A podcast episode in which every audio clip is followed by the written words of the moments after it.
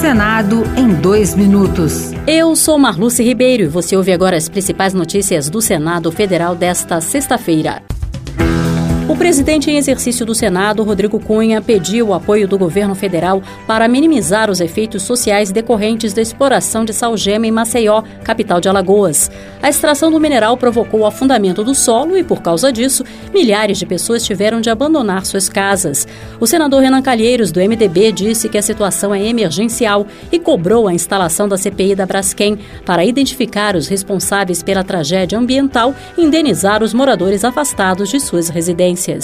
Portanto, eu faço um apelo ao executivo, ao legislativo, ao judiciário, para que nós possamos ajudar Alagoas a debelar esse que é um grande problema e que o Estado não pode fazê-lo sozinho.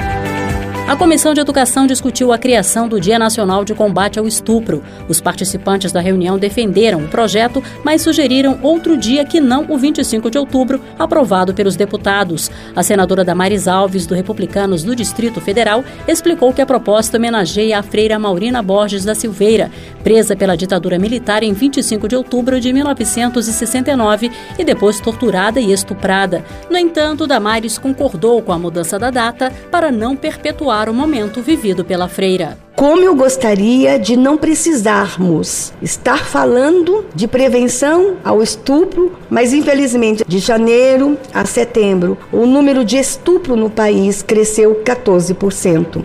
Outras notícias sobre o Senado estão disponíveis em senado.leg.br barra rádio. Senado em dois minutos. Uma produção Rádio Senado.